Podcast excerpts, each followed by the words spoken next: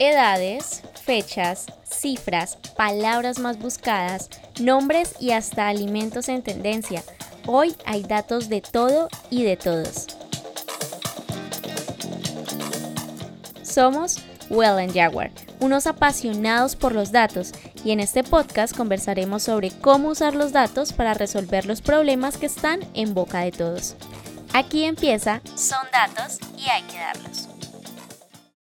La Superintendencia de Industria y Comercio determinó que Google incumple con más de la mitad de los requisitos establecidos por la regulación colombiana para el tratamiento de datos personales. Desde el 2 de junio, la Superindustria hizo requerimientos a la Alcaldía Mayor con el propósito de revisar la seguridad del manejo de datos de los ciudadanos. Esto con el fin de que no haya cruce de información, acceso a información, ni la fuga potencial de datos sensibles, sobre todo en materia de salud. Y muchos se quejan por las llamadas, correos electrónicos y otros mensajes que les llegan constantemente constantemente de empresas públicas y privadas. Lo que los usuarios no saben es que muchos de los contactos que les hacen fueron autorizados por ellos mismos. En este episodio, cómo proteger nuestros datos en línea. A quienes nos escuchan desde su casa, apartamento, su habitación, de día o de noche, les damos la bienvenida a la manada Well en Jaguar. Soy Diana Velasco, consultora de comunicaciones de Well Jaguar, y en esta ocasión me acompaña Joan Felipe Mendoza, ingeniero industrial con maestría en analítica para la inteligencia de negocios. Joan es uno de nuestros data scientists en Well Jaguar. Bienvenido y cuéntanos un poco de lo que haces con nosotros.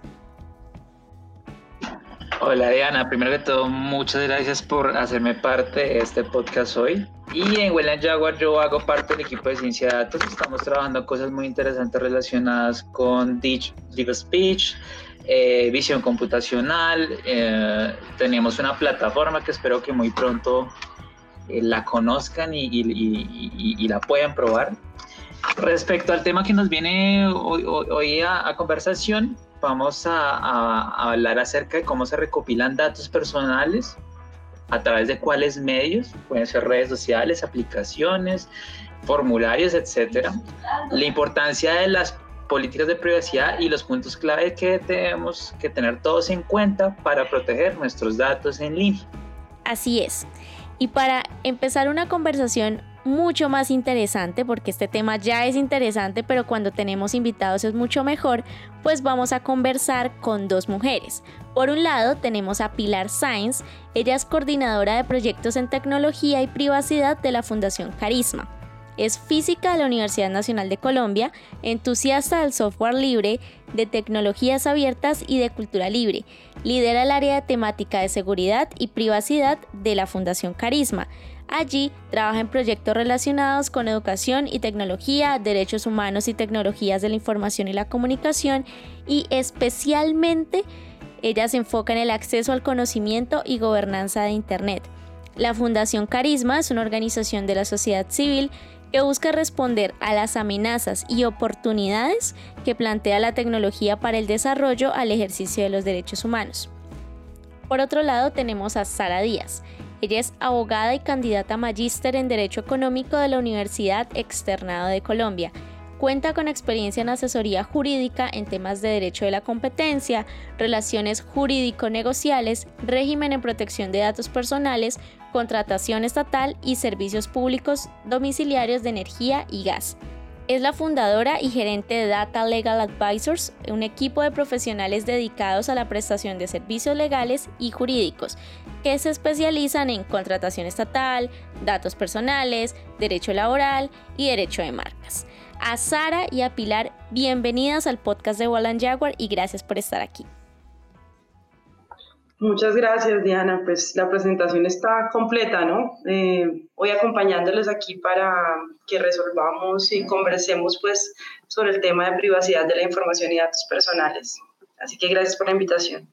Muchísimas gracias a ustedes dos por la invitación, pues a, Diana por coordinar esto y pues a Joan por participar en este espacio y, Sara.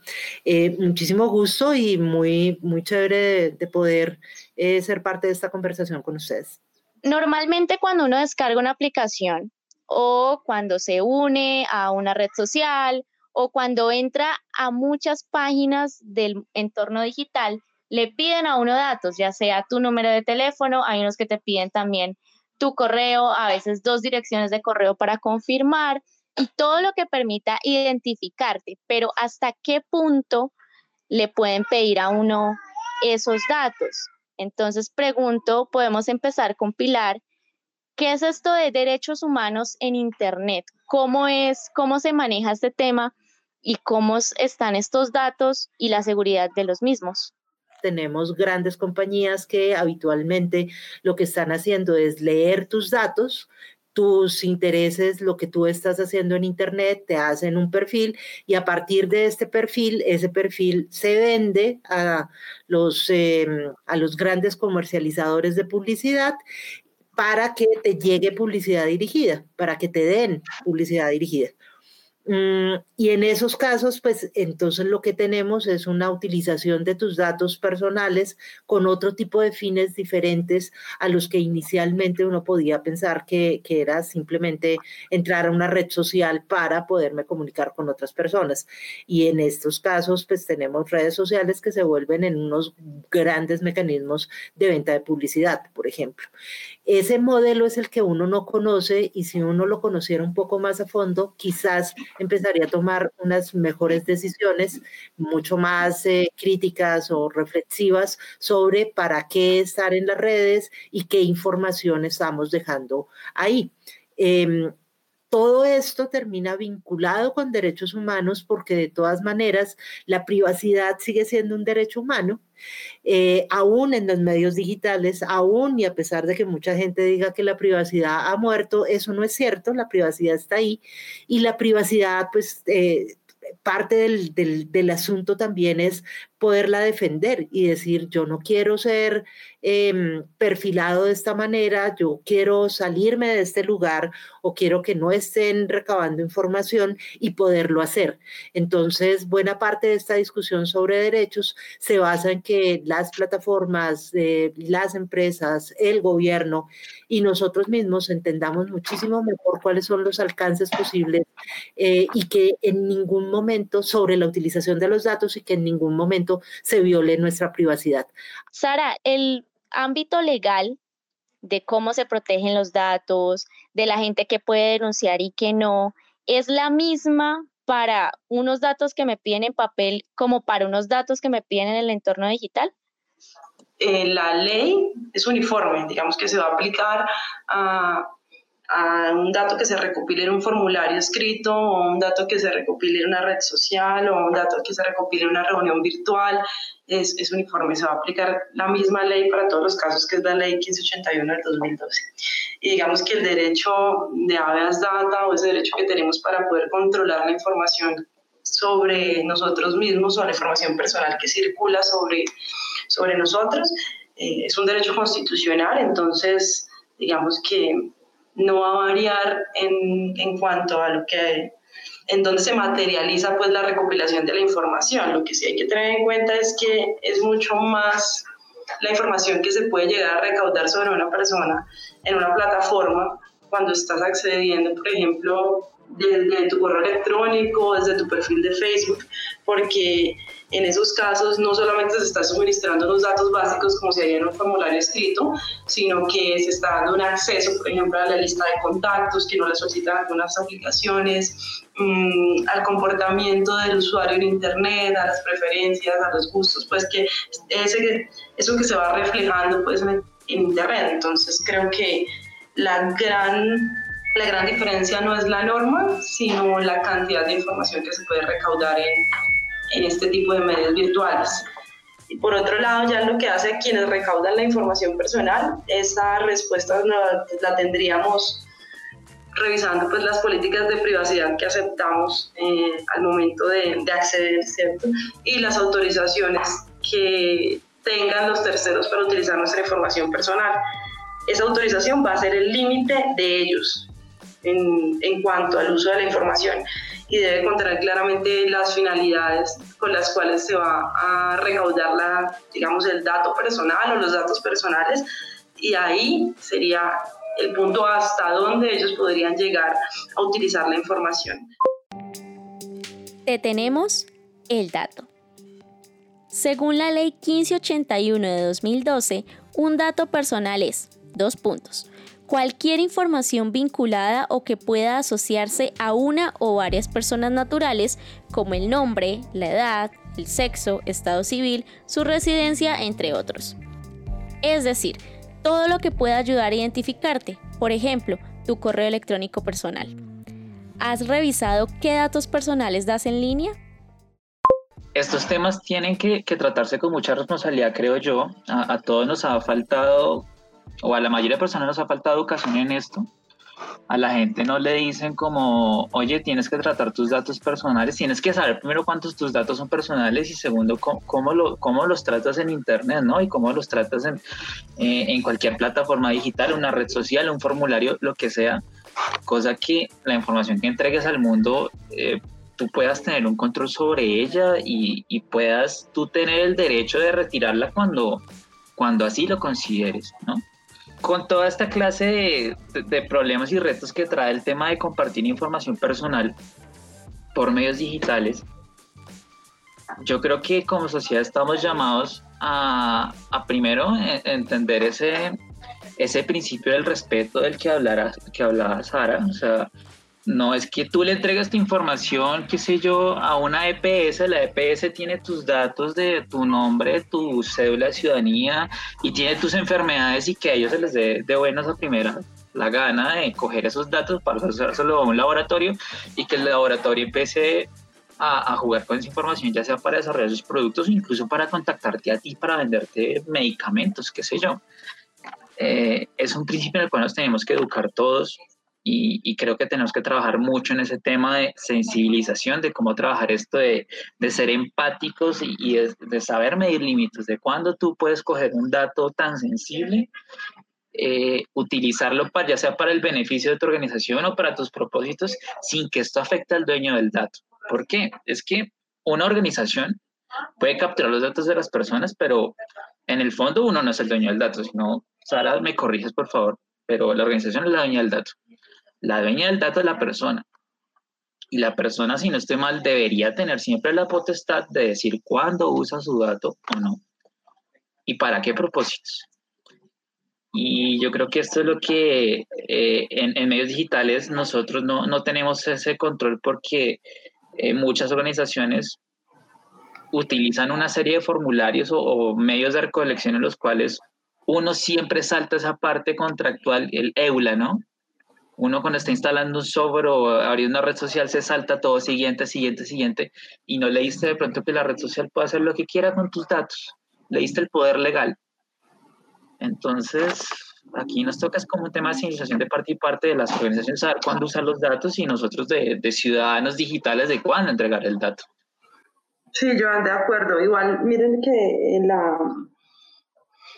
eso, eso viéndolo desde un punto de vista macro, que afortunadamente existen fundaciones como la Fundación Tarisma, que está haciendo un seguimiento muy juicioso y me tiene eh, muy contenta e impresionada lo que nos contaba Pilar al principio, pero realmente si no hay una conciencia, digamos, individual respecto de que yo no tengo derecho sobre la imagen, la voz o cualquier información personal de un tercero, incluso que no tengo derecho a suministrar un teléfono, el, número de celular de una persona o no puedo publicar una fotografía sin la autorización de otros, muchísimo menos vamos a llegar a la como a esa conciencia tan grande de decir cómo está, cómo está utilizando la información una red social que ya se está integrando completamente como Facebook y que tiene información transversal desde lo que converso con mis amigos en WhatsApp hasta lo que me gusta en Instagram, eh, pasando por las pues, en mis interrelaciones en Facebook. Entonces, digamos que yo, yo creo que sí, sí hay que hacer un llamado más a conciencia individual, porque, porque si no dependeríamos de terceros, o sea, que nos proteja o el gobierno o una organización de derechos humanos, o, finalmente acudir a una persona como nosotros a, a decir estoy en un problema porque pues no, no, hice, no hice valer ese derecho que tengo sobre mi información o violé la privacidad de otra persona porque no lo considero bien. Em, a mí me gustaría agregar algo en esa línea y es que em, si bien entiendo la, la, responsabilidad personal y la defiendo, o sea, yo creo que nosotros como usuarios y usuarias de tecnologías tenemos que empezar a ser muchísimo más críticos y reflexivos sobre, sobre los usos que hacemos y la forma como, como asimilamos tecnología, creo que de todas formas hay una responsabilidad muy importante de parte de las plataformas y del gobierno que no podemos dejar de lado porque dejarla de lado es desconocer que también hay unos incentivos muy grandes en el modelo económico eh, que está derivado de la utilización de los datos de las personas. Entonces, para nadie debería ser un secreto, un secreto que los mayores réditos que se están sacando de la información de nosotros lo están haciendo estas compañías vendiendo publicidad. Y si en esos casos a nosotros nos están ofreciendo servicios gratuitos como los que ofrece Facebook o como los que ofrece Google o cualquier otra de estas gigantes plataformas, eh, nos los están ofreciendo de forma gratuita, no porque ellos sean muy queridos, bellos, lindos y amables, sino porque hay un modelo, exactamente, porque hay un modelo de negocios donde tú eres el producto. Y en esa medida en que tú eres el producto, ellos también tienen una responsabilidad sobre cómo están utilizando tus datos y si te alientan o no a hacer cambios en la configuración de las plataformas para tener más privacidad, si te dan suficiente información sobre eh, los cambios que ellos hacen en sus políticas internas o si ellos asumen responsabilidad empresarial de alguna manera y entonces de qué forma están tratando de mitigar posibles impactos que puedan tener sobre mal uso de tus datos personales, de los tuyos o los de las millones de personas que hacen parte de sus plataformas. En este mundo digital hay de todo y la gente pues necesita todas las redes sociales o cree necesitarlas, todas las plataformas. Para descargar un ebook tienes que poner tus datos, para todo básicamente tienes que poner tus datos ahora. Y les quiero preguntar, ¿ustedes creen o por lo menos en, en su labor que han difundido cuando le dicen a la gente qué dato no debe dar. O sea, por más que le pidan, hay un límite y donde uno decir, bueno, ya tampoco eh, voy a dar todo lo que con lo que puedan identificarme. Bueno, pues eso lo establece la norma, pues eh, legalmente no estás obligado a suministrar información que está asociada, que se denomina la ley datos sensibles, que son aquellos que están dentro de un ámbito muy amplio, me parece a mí, pero eh, la norma lo que dice es que el uso indebido de esos datos puede generar discriminación. Entonces, trae unos ejemplos que puede ser tema de creencias religiosas, eh, pertenencia a un sindicato, mm, pertenencia a una organización social, origen racial o étnico, eh, el tema del género, las preferencias pues, de, de género y vida sexual, y datos biométricos. Se supone que en esos casos eh, está prohibido el tratamiento de, de, esos datos específicamente, pero pues siempre va a estar la excepción de si el titular dio su autorización. Es decir, si la persona autorizó que se tome o que se, pues, se recolecte esa información y se use. Entonces volvemos al punto de si yo me informo adecuadamente o si alguien le pone un límite a los usos que se puede dar y que no ponga como un catálogo ilimitado de, de, finalidades, que creo que eso, eso sería interesante, pero eso pasa de la, como de la discusión a la, a la regulación, ¿sí? Y en este momento, digamos que las los usos que se le puede dar a la información personal dependerán de lo que se diga en la autorización. Entonces, si yo firmo o permito que accedan a mi información personal, incluso a mis datos sensibles, que son estos de los que estamos hablando, pues ya nos iríamos al ámbito de en qué términos se dio la autorización y para qué se puede usar de acuerdo con la autorización. ¿sí? Entonces, ese es pues, uno de los, de los casos. Pero en principio, digamos, no estaría la persona obligada. Yo creo que en una situación concreta, no sé, una entrevista de trabajo, una, no sé, una suscripción de un contrato donde sí haya, no haya adhesión y no sea tan inmediato como, como estos temas virtuales, sino que haya conversación, uno sí podría abstenerse y decir, yo no estoy obligada a suministrar esta información, por tal razón pues, no, lo, no lo voy a hacer, porque la ley me está protegiendo en ese sentido. Ya si lo autorizo, estoy en otro, en otro pues, escenario, en otro contexto.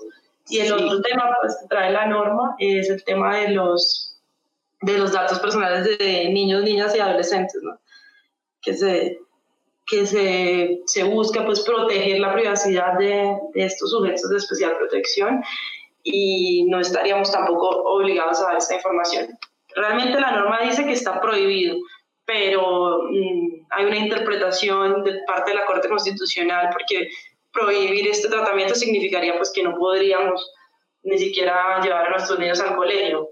Entonces, digamos que ahí lo que hay es más protección en cuanto a que las finalidades tienen que ir alineadas con em, los intereses del menor y que se deben consultar en los casos en los que el menor tenga una edad suficiente para, manifestar pues, sus opiniones y su consentimiento. Esos serían como los dos casos donde habría posibilidad pues, de negarse a dar los datos o hay un tratamiento más especial que en el, en el resto de casos. Yo lo veo así, Diana, me parece que depende del contexto. Porque se me ocurren dos casos muy específicos. Si una mujer va a una entrevista de trabajo y en la entrevista de trabajo alguien le pregunta una información tan personal como, por ejemplo, ¿usted planea embarazarse en los siguientes años? Me parece, primero que todo, es una grosería que te haga una pregunta así, muy personal, es mi opinión, pero también es indebido, no es el entorno y esa información no, no es determinante para nada en una entrevista de trabajo. En cambio, si esta misma mujer va a una consulta con su médico y el médico le hace esas preguntas, pues yo creo que ella eh, está en todo su derecho de negarse la información, pero de pronto el médico hace esa pregunta porque necesita esos datos para poder hacer un mejor diagnóstico o hacer mejor su trabajo. O sea, más que todo depende del contexto. Igual, Diana, yo creo que los datos personales, si bien uno no los puede dar, son inferibles y aquí va la ética de la persona o el grupo de personas que manejan los datos. Imagina tú, por ejemplo, una situación en la cual se expande una enfermedad como la que estamos viviendo, pero tengamos un escenario, un escenario ideal en el cual eh, pudimos haber controlado el contagio, ¿no? Entonces se crean bases de datos que, por decirlo así, tienen los datos de las personas que están contagiados, su nombre, eh, su edad, su geolocalización, es decir, esta persona está ubicada en la cuadra tal, en la ciudad de Medellín, etcétera. Y tú puedes, como administrador de los datos, anonimizar los datos, es decir, hacer transformaciones con los algoritmos, eh, pueden ser sofisticados o más básicos, en los cuales tú proteges o destruyes o manipulas los datos cosa que la persona no sea en teoría identificable. Pero mira lo que puede pasar. Si uno, digamos, no anonimiza, por ejemplo, así la geolocalización, y tú dejas que el dato de la persona de geolocalización pueda ser accedido por otra persona dentro de la organización o por personas externas, es relativamente sencillo hacer un par de, transformaciones a los datos, mirar esa geolocalización, correlacionar esa geolocalización con otras clases de datos y tú puedes localizar a la persona y saber tal persona tiene enfermedad en tal lugar. ¿Quieres conocer más de este tema? Aquí te dejamos el recomendado. Primer recomendado. El artículo Tenemos que hablar de la vigilancia digital estatal, escrito por Carolina Botero, directora de la Fundación Carisma. El texto habla de los ajustes necesarios al marco jurídico para el uso de tecnologías de vigilancia en el país, especialmente por parte de las autoridades, quienes tienen el monopolio de las armas. El segundo recomendado es la charla TED ¿Por qué importa la privacidad? de Glenn Greenwald, Greenwald fue uno de los primeros periodistas que tuvo contacto con Edward Snowden, el experto en tecnología que trabajaba con la Agencia de Seguridad Nacional de Estados Unidos y liberó documentos ultra secretos sobre la vigilancia de los ciudadanos por parte del Estado. En la charla TED, Greenwald explica por qué cree que debemos preocuparnos y cuidar nuestra privacidad en línea. Yo quizás, Diana, agregaría algo y es que, porque estoy de acuerdo, o sea, efectivamente la ley es bastante clara en relación con, em, con la necesidad de la autorización para la utilización del consentimiento para la utilización de datos personales, que habitualmente el consentimiento no es suficiente, eso también debería ser claro, eh, que los datos especiales tienen un régimen especial que muchos de, muchas veces cuando se eh, hacen estas transformaciones de las que hablaba Joan tenemos datos eh, sensibles que están em, anonimizados, realmente esa anonimización a veces se puede revertir muy fácilmente y genera problemas. Pero en, en el fondo yo una de las cosas que siempre me pregunto es, ¿por qué tenemos la necesidad de pedir tantos datos? Y es algo que, que, nosotros nos hemos peleado desde hace muchísimo tiempo y es que por lo menos para, no sé, para gobierno, para programas donde se sabe que se va a recopilar información, se tenga como criterio la idea de privacidad por diseño. O sea, tú solamente debes recopilar la información que efectivamente vas a necesitar porque hay una finalidad clara, porque hay una razón específica de, tenerla, debe ser claro cuánto es el tiempo que la vas a tener y quiénes van a tener acceso a ella.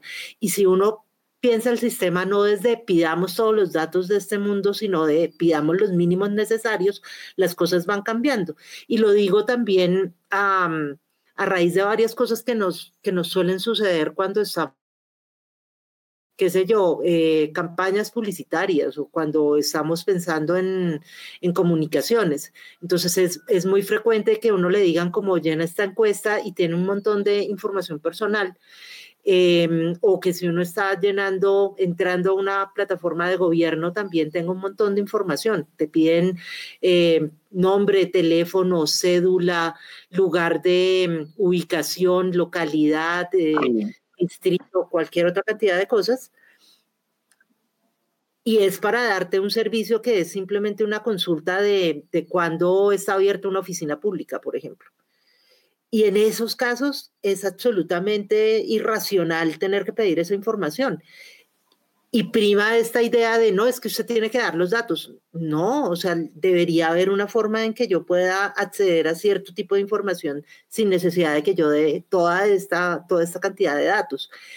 Y en, en, lo muy personal, y eso pues es, es, difícil porque, porque, porque no siempre se puede hacer, pero hay muchísimos lugares donde yo si soy consciente que no tienen que tener mi información personal, no la suministro y si me la piden, miento.